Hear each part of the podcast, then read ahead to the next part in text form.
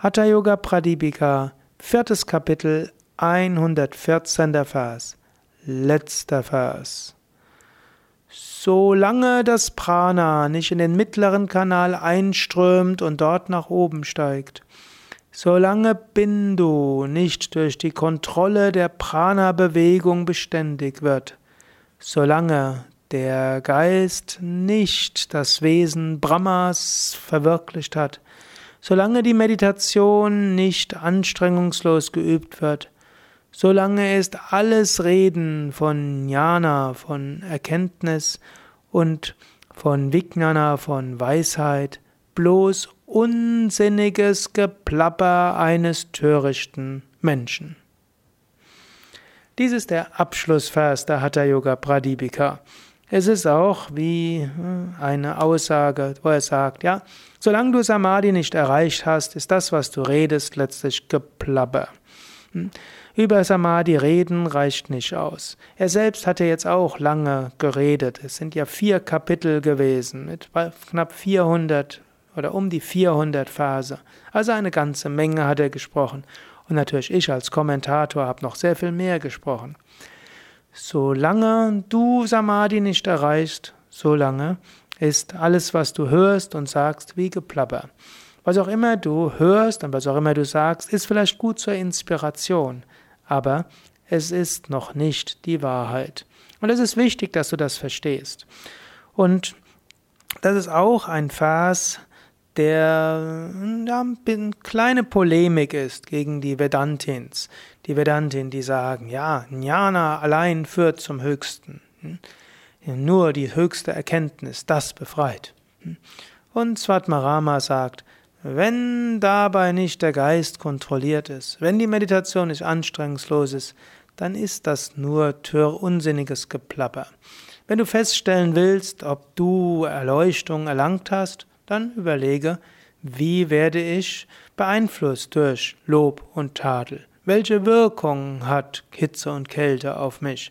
Welche Wirkung hat Vergnügen und Schmerz auf mich? Welche Wirkung hat und so weiter? Deshalb schreibt ja Krishna in der Bhagavad Gita darüber, was sind die Kennzeichen eines Jnanis? Was ist die Erkenntnis eines Dita Prajna? Was ist jemand, der, im, der das Höchste erfahren hat? Das gilt es zu erkennen und dich dadurch danach messen. Und so gilt es, nicht nur zu plappern, so gilt es nicht nur einfach zu behaupten, Aham Brahmasmi. Es gilt es zu verwirklichen. Es gilt es in der Meditation zu erfahren und es gilt es im Alltag umzusetzen. Letztlich Jnana und Samadhi und Bhakti, alles ist eins. Lass dich also nicht irritieren, wenn du Hatha Yogi bist und von irgendjemand abfällig über Hatha Yoga gesprochen wird. Wenn irgendjemand sagt, nur Jnana führt zur Erkenntnis. Letztlich, es gibt viele Wege zur Erkenntnis. Wichtig ist nicht nur darüber zu sprechen, wichtig ist es zu erfahren.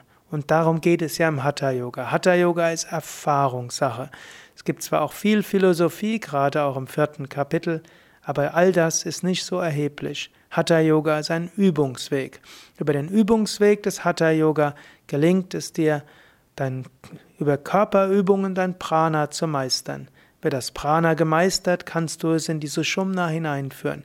Fließt das Prana in die Sushumna, fällt die Meditation leicht. Fällt die Meditation leicht, fällst du in Samadhi. Fällst du in Samadhi, dann erreichst du Kaivalya, die höchste Befreiung. Dann erfährst du Brahman, das Absolute. Dann kommt Jnana, die höchste Erkenntnis. Das ist deine Zukunft. Da geht es hin. Sei dir dessen bewusst, wenn du praktizierst und praktiziere.